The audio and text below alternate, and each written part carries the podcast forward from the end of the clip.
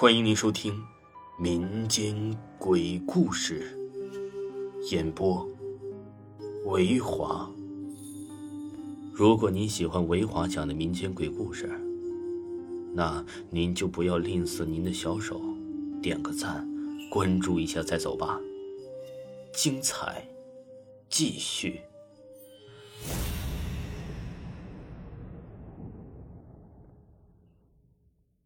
头七那诡异的开门声，在民间，在盖砖头房之前，人们都是居住在木头做的老宅房里。大厅的几个大柱子撑起支架，柱子上还有长得像人脸的纹路。小时候常常将他们认为是面目狰狞的魔鬼。古宅的门老旧，而且不结实，进门出门都会发出吱吱吱的声音。屋顶上的瓦片，台阶上的青苔。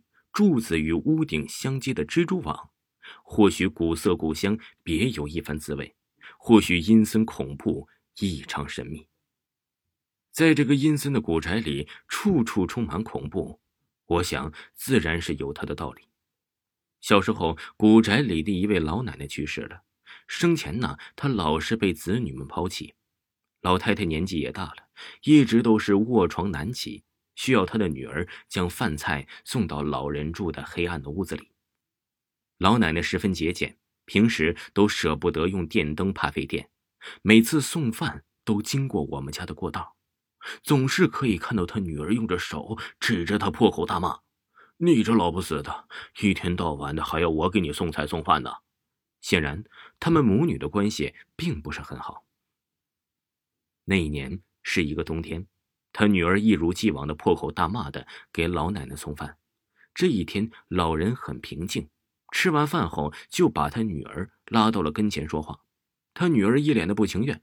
老人说呀，以前年轻的时候参加工作留了点钱，想要给他。只见老人慢慢的在以前破旧的柜子里拿出了一千二百元的现金。那时候一千二百元在农村可不是一个小数目了。老人喘着气儿说。我死了以后啊，把这些钱给我办葬礼吧。你们也不容易，一年到头啊也没赚什么钱。女儿接过钱，数了数，看了看，就露出了一副不耐烦的嘴脸，说道：“老不死的，总算还是有点良心，不枉我每天帮你端茶送水的。”老人含着泪，透过模糊的视线看着女儿拿着钱离开了他久住的屋子。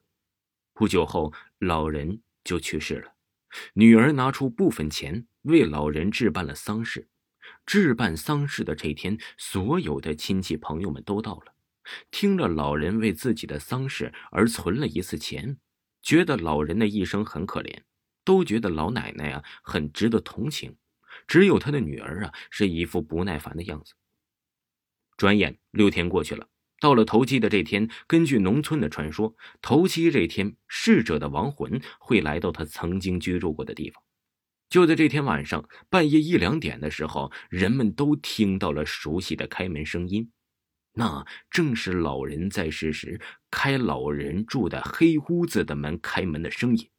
住在老人黑屋子周围的人都听到了，开门声啊是冗长而有力，令人不寒而栗。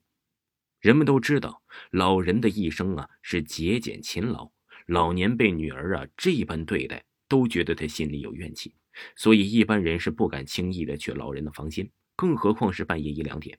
开门的声音，关门，一共两声。住在黑屋子旁边的老张，第二天满怀恐惧的和人们说，他那天晚上清晰的听到了老奶奶拄着拐杖、喘着气走路的声音。此后，老张啊再也不敢在那个地方住了。更奇怪的是，第二天，一个蓬头垢面、面容憔悴、恐惧，嘴里嘟囔着“不要带我走，求求你，求求你了”，那正是老奶奶的女儿。人们都说这善有善报，恶有恶报。我觉得百善孝为先，无论贫穷还是富贵，把父母放在心里的首要位置。人生在世最可贵的就是父母无私的情感。那开门声警醒着人们对孝的认知。听众朋友，头七那诡异的开门声到这里就为您播讲完毕，请您继续收听。